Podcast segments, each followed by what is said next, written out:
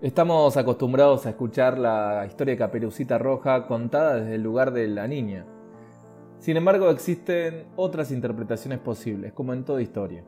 Así que el fin de semana pasado fue un fin de semana donde tomé mi auto y me fui al bosque, donde vivía Caperucita Roja y también donde estaba el lobo. Yo no quería hablar con Caperucita, quería hablar con el lobo.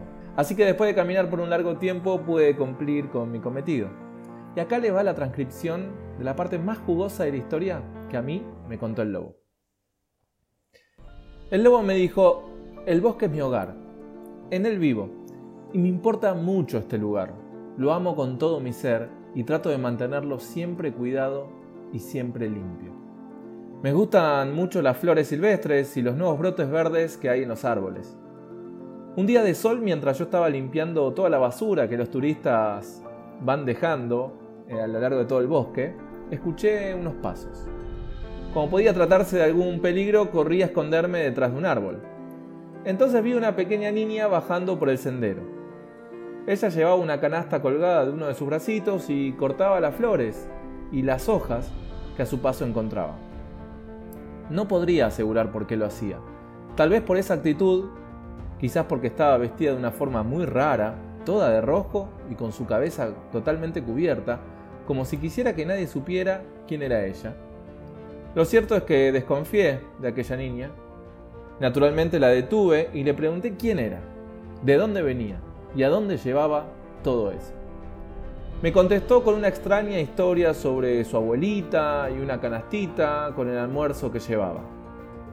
Parecía una persona honesta, pero estaba en mi querido bosque cortando mis flores y los brotes de todo el bosque y ciertamente parecía sospechosa con esa vestimenta rara que llevaba puesta. Por eso decidí que debía enseñarle que no estaba bien andar por el bosque ocultando su cara y cortando flores y brotes verdes. La dejé seguir su camino, pero corrí, adelantándome hasta la casa de su abuela. Cuando vi a esa linda viejecita, le comenté lo que había pensado, y ella estuvo de acuerdo en que su nieta necesitaba una pequeña lección. Acordamos que no se dejaría ver hasta que yo la llamara, y por eso se escondió debajo de la cama. Cuando llegó la niña y abrió la puerta, la invité a pasar al dormitorio, donde me había acostado vestido como su abuelita. La niña entró acalorada y al verme me dijo algo desagradable sobre mis enormes orejas. Ya me habían insultado antes, y bueno, por eso traté de suavizar las cosas. Sugiriendo que mis enormes orejas me ayudarían a oírla mejor, es como pude paliar la situación, incómoda. Mi intención era darle a entender que ella me agradaba y por eso quería prestar mucha atención a lo que me decía. Pero ella hizo otro comentario agraviante sobre mis ojos saltones. Bueno, se imaginarán cómo me estaba comenzando a sentir respecto a esta niñita que bajo una apariencia muy tierna escondía a una persona muy agresiva y desagradable. Aún así traté de superar mi enojo diciendo que mis ojos grandes me ayudaban a verla mejor. Su siguiente insulto realmente me llegó a lo más profundo. Ocurre que mis dientes me acomplejan mucho a mí, y esta niña se rió de ellos señalándolos por lo grande que eran. Ahora sé que debía haberme controlado, pero la verdad no lo hice. Salté de la cama y le aullé que mis dientes eran para comerla mejor. Seamos realistas, ningún lobo podría comerse una pequeña niña. Todo el mundo sabe.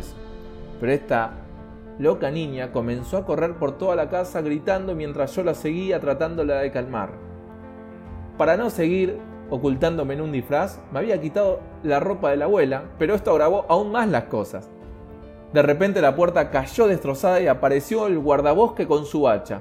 Lo miré y me quedó claro que yo estaba en problemas. Había una ventana abierta detrás de mí y huí por ella rápidamente. Me gustaría decir que ese fue el final de la historia, pero la abuelita nunca contó mi versión de lo ocurrido. Se corrió la voz de que yo era el malo y desagradable.